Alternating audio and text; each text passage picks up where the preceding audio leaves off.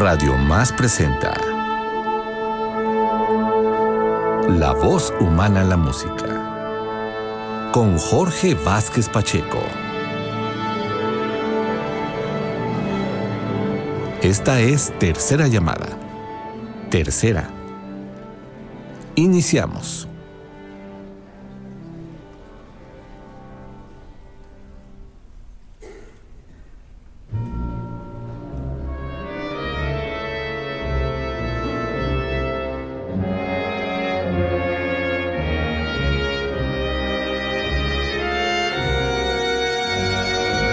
Así inicia una de las obras elementales en la creatividad rusa, concretamente sobre el período soviético, debida al talento de Dmitri Shostakovich.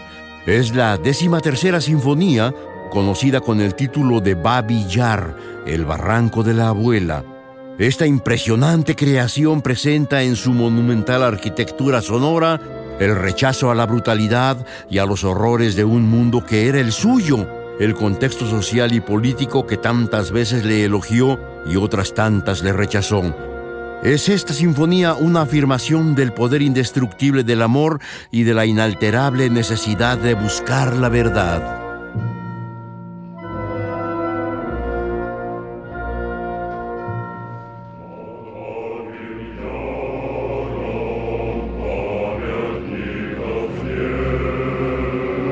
Los días 29 y 30 de septiembre de 1941, soldados alemanes y batallones parapoliciales asesinaron a más de 33.000 personas en el barranco de Babillar, en las afueras de la ciudad ocupada de Kiev.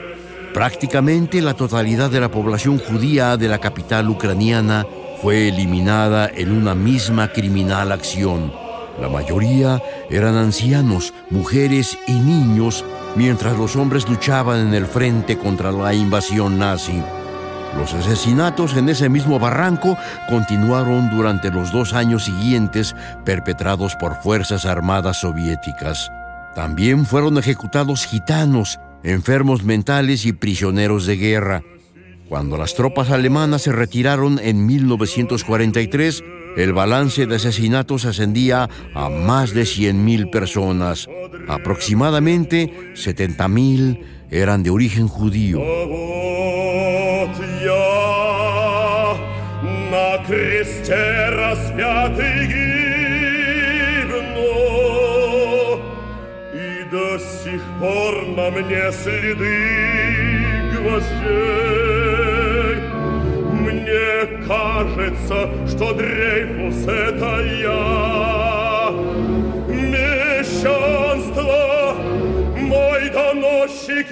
Veinte años más tarde, en septiembre de 1961, el entonces joven poeta ruso Yevgeny Yevtushenko visitó el barranco de Babi Yar. Le llevó hasta allí el escritor Anatoly Kutsenov, quien contaba con 14 años de edad cuando fue testigo ocular de la masacre. Yevtushenko se sintió conmocionado no solo por el inconcebible crimen, sino también por el uso que se daba al lugar de la tragedia. Aquel barranco de la abuela fue habilitado años más tarde como vertedero y luego como parque de recreo. Los trabajos de construcción sacaron a la luz restos de las víctimas y las autoridades no se les ocurrió otra cosa que cubrir el lugar con cemento. Yevtushenko escribió un extenso poema sobre los acontecimientos y elevó así un poderoso grito de ruptura que criticaba abiertamente la cultura soviética. En septiembre de 1961 apareció publicado su poema, que suscitó de la noche a la mañana una controversia, ya que se establecía como una abierta oposición contra el antisemitismo en la Unión Soviética cada vez más arraigado durante las décadas de la posguerra. Se desplegó entonces una campaña de persecución contra Yevtushenko, a quien se acusó de colocar el sufrimiento de los judíos por encima de los rusos y ucranianos nativos. Luego, el poeta perdió su trabajo y de inmediato se le atacó mediante libelos procedentes de escritores pagados por el Estado. Pero también Hubo muchas voces valientes colocadas al lado de Yevtushenko y la más poderosa de ellas fue la del compositor Dmitri Shostakovich, que escribió su sinfonía número 13 para cantante bajo, coro masculino y orquesta, tomando como base aquel poema. El estreno de la obra tuvo lugar el 18 de diciembre de 1962, a pesar de los numerosos obstáculos impuestos por el Partido Comunista y el Ministerio de Cultura.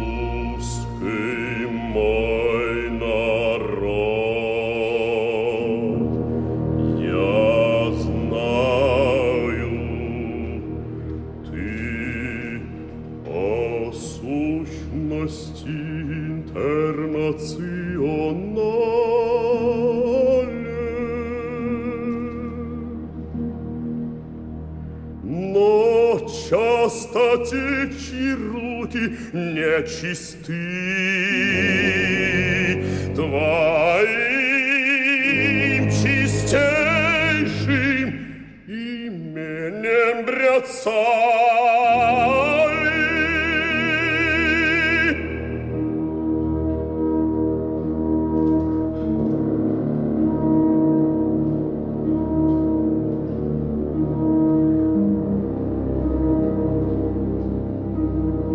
primer movimiento, marcado como adagio, delinea el derrotero de la totalidad de la obra, transformada en una serie de episodios de carácter teatral, como el asunto Dreyfus, el pogrom de Bialystok y la historia de Ana Frank, que otorgan a este fragmento la estructura dramática y las imágenes que son propias de un argumento operístico. La palabra vívida es aquí una impresionante ilustración gráfica y teatral como la burla del encarcelado Dreyfus que arroja su paraguas a través de los barrotes de la prisión y la acumulación de amenazas en el episodio de Ana Frank que culmina con la imagen musical del derribo de la puerta de su escondite. Este prolongado segmento pronto se transformará en una suerte de lamentoso himno antes de disolverse en la cacofonía que retrata a aquellos que afirman falsamente dedicarse a trabajar en favor del pueblo. Видеть, обонять. Нельзя нам листьев и нельзя нам неба, но можно очень много, это нежно, друг друга в темной комнате обнять.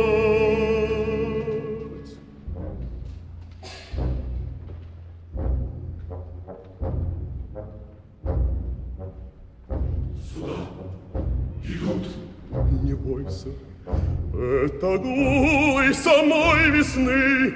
Она идет сюда, иди ко мне, дай мне скорее губы.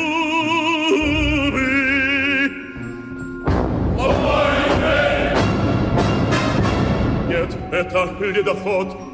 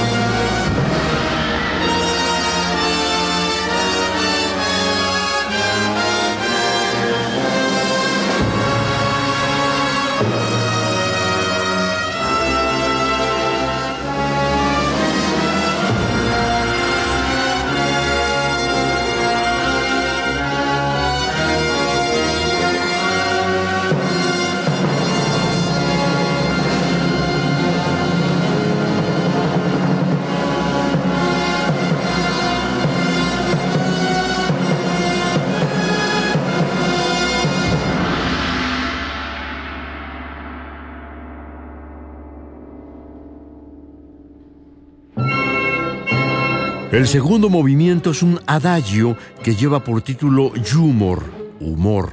Su atmósfera contrasta notoriamente con el fragmento previo y en su breve introducción nos muestra una música en apariencia optimista, aunque con elevado nivel de ironía y de burla. El bajo entona un canto que en el poema de Yevtushenko alude a las posesiones de los soberanos y poderosos. Luego intercambio una serie de frases con el coro en un tono más festivo. Querían comprar el humor, pero es algo que por dinero no se puede conseguir. Querían asesinar al humor, pero este se burló en sus narices. El intercambio entre cantantes y solista nos remite a la idea de que cuando se intenta matar al humor, este resucita y vuelve con más fuerza. Fragmento por demás satírico y salpicado de parodias sonoras, Shostakovich cita aquí irónicamente un tema de la sonata para dos pianos y percusiones de Bartok como respuesta a las críticas que el maestro húngaro dirigiera hacia su sinfonía número 7, la Sinfonía Leningrado.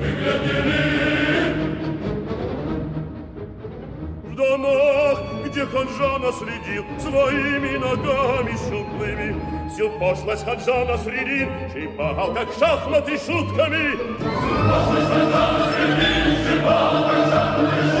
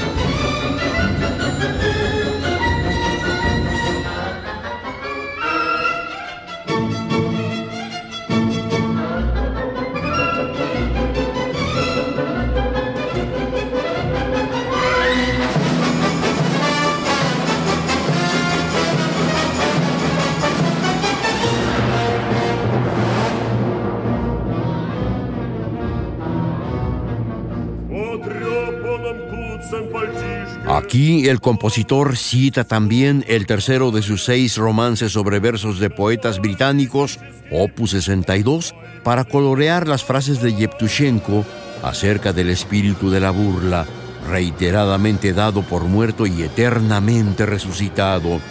Es la denuncia hacia los vanos intentos de los tiranos por encadenar el ingenio. Algunos encuentran aquí también un poco del espíritu maleriano de tipo burlesco, la energía incontenible de la música ilustra que al igual que con el coraje y la locura, el humor, incluso en la forma de reírse frente a la soga de la horca, es incontenible y eterno.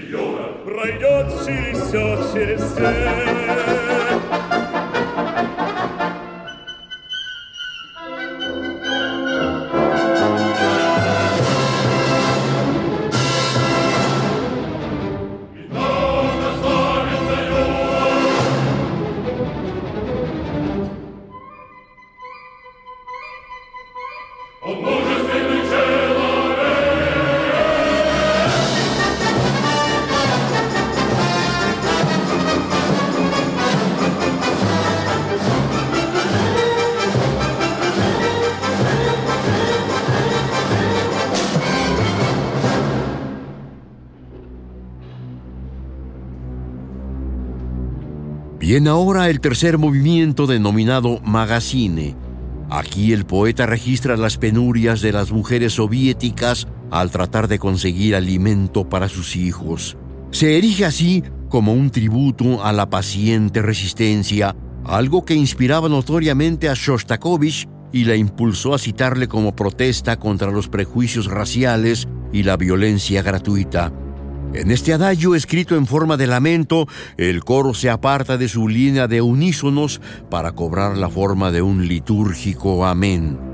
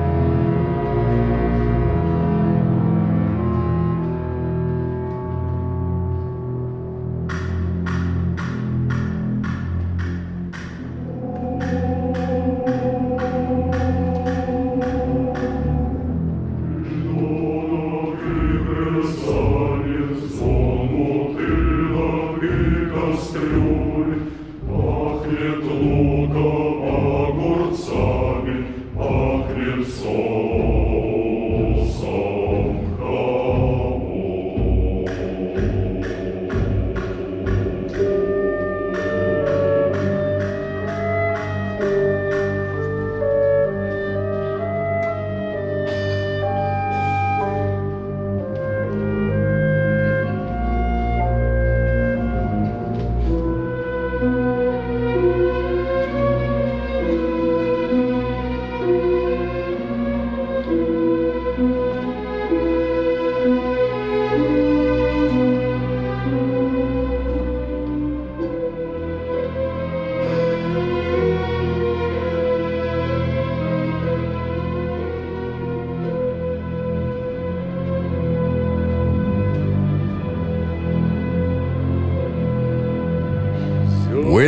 El canto sobre la sección del poema de Yevtushenko que alude a los esfuerzos de las mujeres y un pesado respaldo instrumental y vocal representa el paso lento de las madres que buscan hacer rendir los recursos que tanto les cuesta conseguir. Con estos breves dineros se ven en la necesidad de soportar los engaños procedentes de los abusivos, aquellos que lucran con el dolor ajeno sin ápice de piedad o conmiseración, los acaparadores de víveres adulterados y los desvergonzados que se atrevían a mezclar harina con cemento.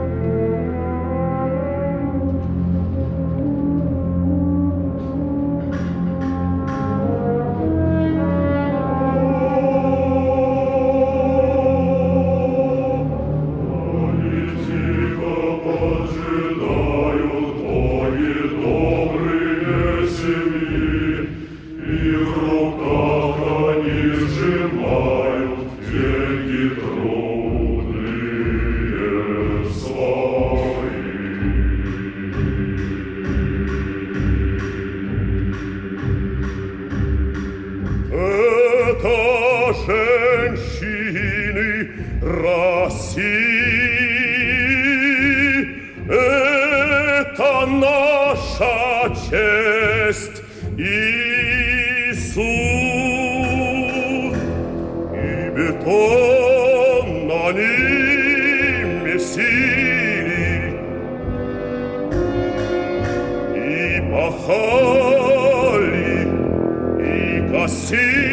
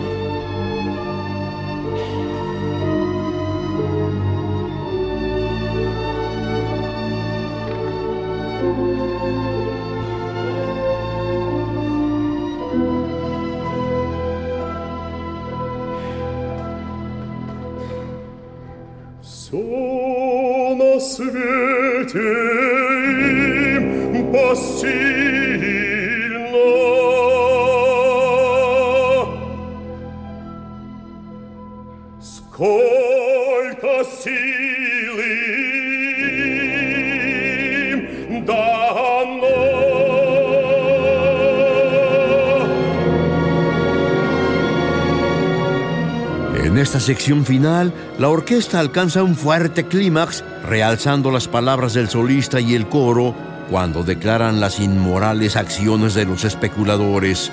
Es vergonzoso engañarlas. Es una perversión hacer trampas en el peso de sus mercancías. Un breve comentario del bajo nos conduce a la coda que enlaza con el siguiente movimiento, formando una segunda parte lenta de la sinfonía.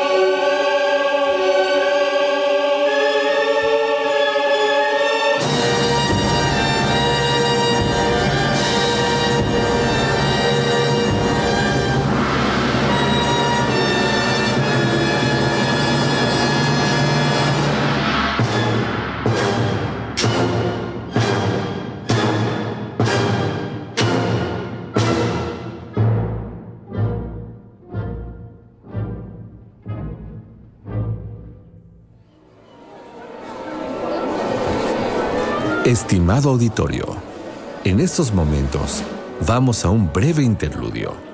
Regresamos en unos instantes en La voz humana en la música.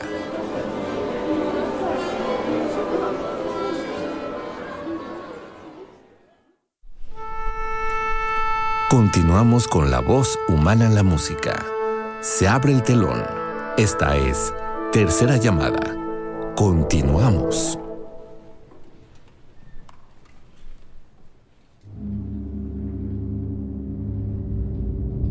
El cuarto movimiento se titula Strahi, Miedos.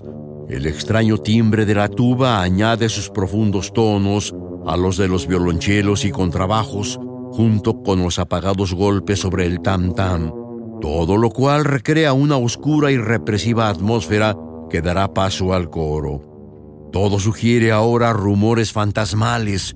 En este canto, el poema nos dice que el terror está muriendo en Rusia, el bajo solista recuerda el omnipresente y siniestro terror que les gobernaba, los informes secretos, el miedo a una anónima denuncia, los toques a la puerta de la policía secreta. Todo ahora ha quedado distante.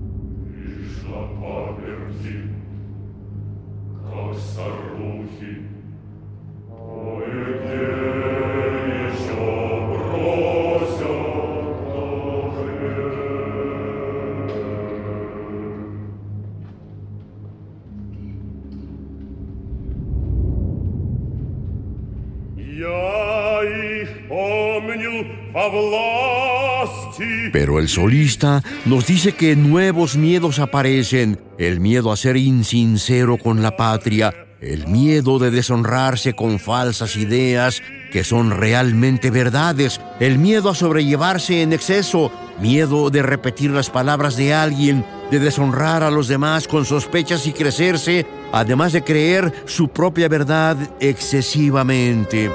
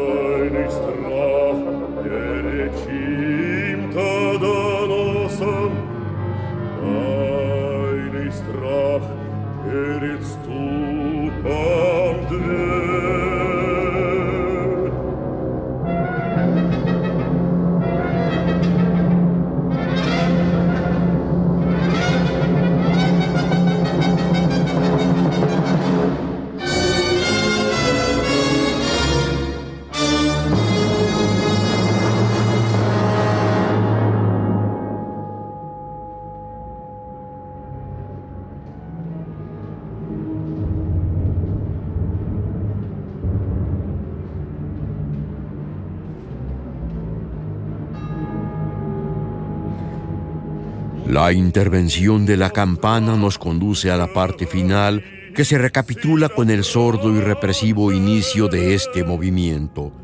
El coro repite la frase a ritmo de marcha, diciendo que los miedos están muriendo en Rusia para continuar con los enunciados del barítono que reproduce la redacción de Yevtushenko. Mientras escribo estas líneas, a veces inconscientemente precipitado, las escribo con el único miedo de que sea lo último que haga.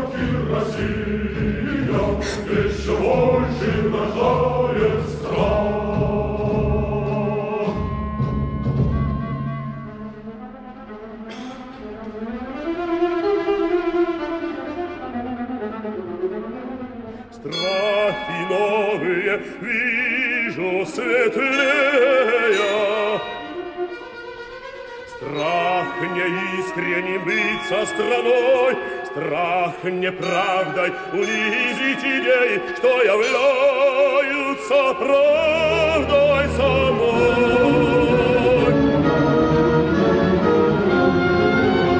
Страх фанфарить до Страх чужие слова повторять, Страх унизить других недоверием и чрезмерно себе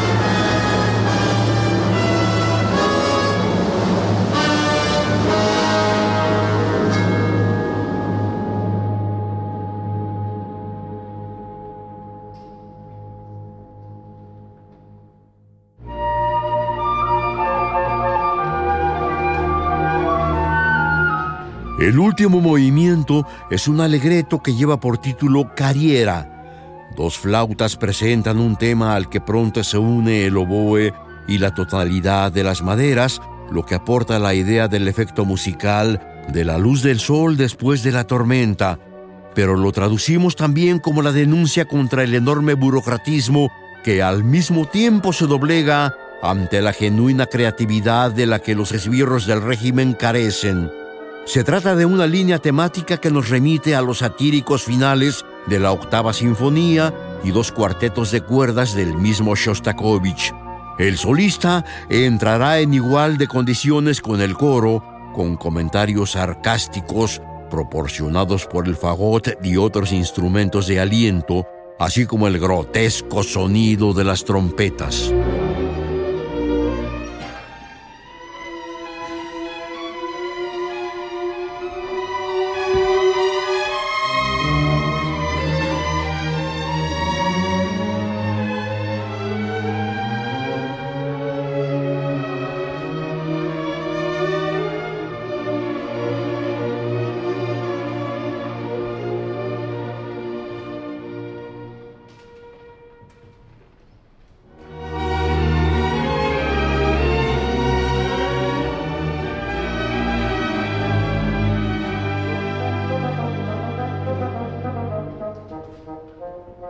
Ahora el solista enuncia una alabanza a la carrera profesional de Galileo, quien se quedó solo defendiendo su verdad, mientras sus contemporáneos, aun a sabiendas de que le asistía la certidumbre innegable, le traicionaron por temor a perder lo que poseían.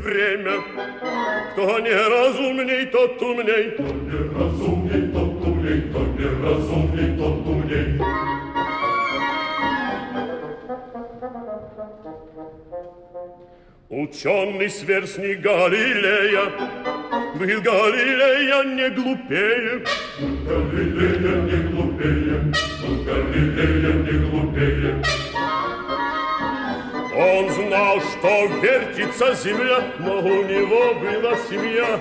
Него была семья, но у него была семья.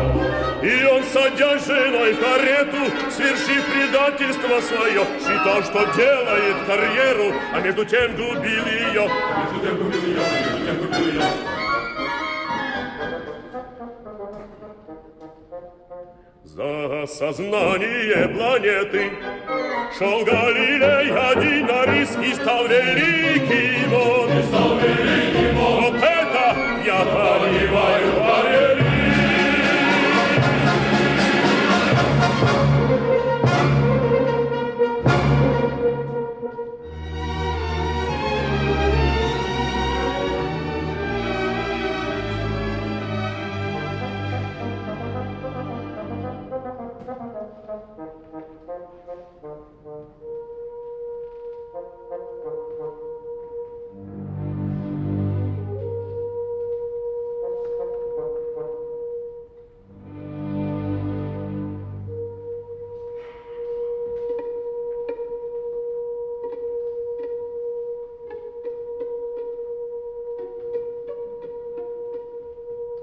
Viene ahora un interludio puramente orquestal que presenta un nuevo tema mediante el pizzicato de la cuerda.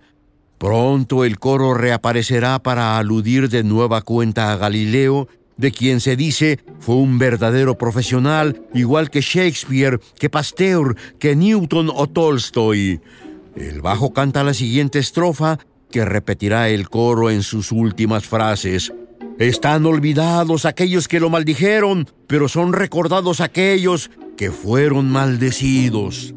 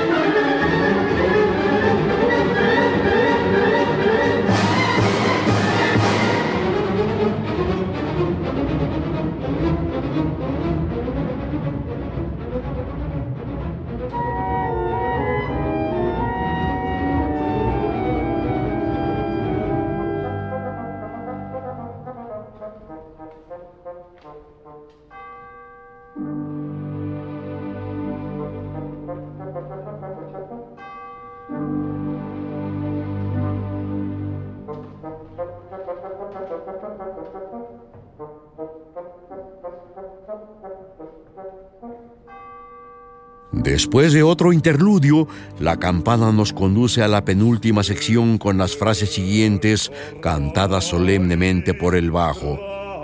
Todos aquellos que han alcanzado la estratosfera, los médicos que murieron de cólera, ellos fueron los únicos que hicieron una carrera profesional.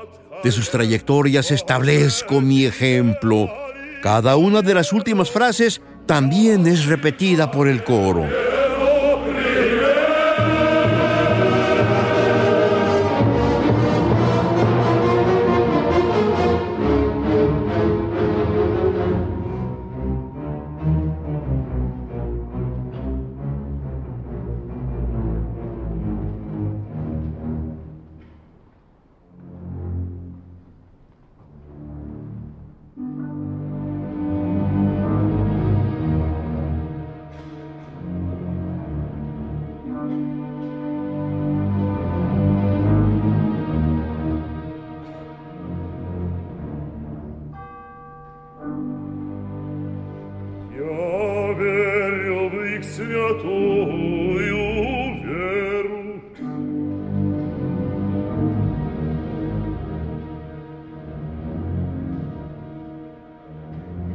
Esta es la parte final de la totalidad de esta obra. El solista presenta las postreras frases como una religiosa y meditativa consideración hacia lo expuesto anteriormente. Creo en su sagrada fe, su fe es mi hombría. Los compases finales estarán dominados por el onírico y fantasmal tintineo de la chelesta, quizá como una consciente referencia hacia Das Lied von der Erde la canción de la tierra de Mahler. Es esto la confirmación de la vida que trasciende a la muerte, el triunfo de la esperanza sobre la desesperación.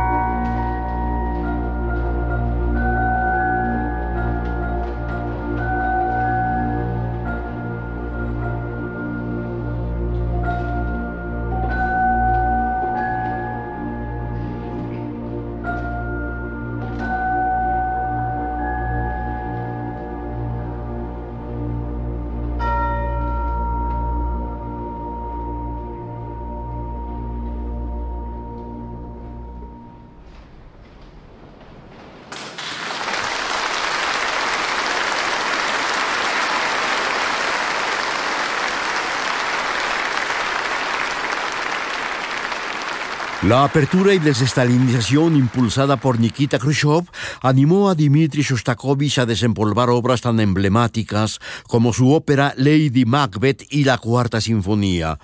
Motivó también la creación de la obra que hemos considerado inspirada en el poema de Yevgeny Yevtushenko. Como mencionamos al inicio, hacia finales de septiembre de 1941 fueron asesinados en la barranca ucraniana de Babi Yar más de 33 mil judíos, pero la matanza fue continuada después por la Armada Roja y se calcula que fueron ejecutados en Babi Yar cerca de 100 mil seres humanos. La participación soviética en la masacre ha sido claramente documentada, por lo que los sucesos en Babillar, el barranco de la abuela, fueron acallados por las autoridades. Durante años no hubo ni declaraciones, ni homenajes, ni monumentos. Este silencio oficial fue denunciado y expuesto por Yevtushenko en su poema, así como el trato que recibieron los judíos en Rusia durante el terror estalinista. El propio Sostakovich escribió al respecto. Cuando leí Villar quedé atónito, al igual que millares de personas. Muchos habíamos oído de aquella matanza, pero el poema nos hizo cobrar verdadera conciencia de aquello. El gobierno había tratado de destruir la memoria, pero después, con la redacción de Yevtushenko, quedó en claro que nunca serán olvidados. Este es el poder del arte. Hemos ofrecido a ustedes la Sinfonía número 13 en Si bemol menor, opus 113, conocida como Babi Yar, para cantante bajo, coros y orquesta de Dmitri Shostakovich, compositor soviético. El registro discográfico, tomado en directo en junio de 1983, ha sido con el bajo Georgi Selesnev, los coros y la Orquesta Sinfónica Estatal de la Unión de Repúblicas Socialistas Soviéticas, bajo la dirección de Yuri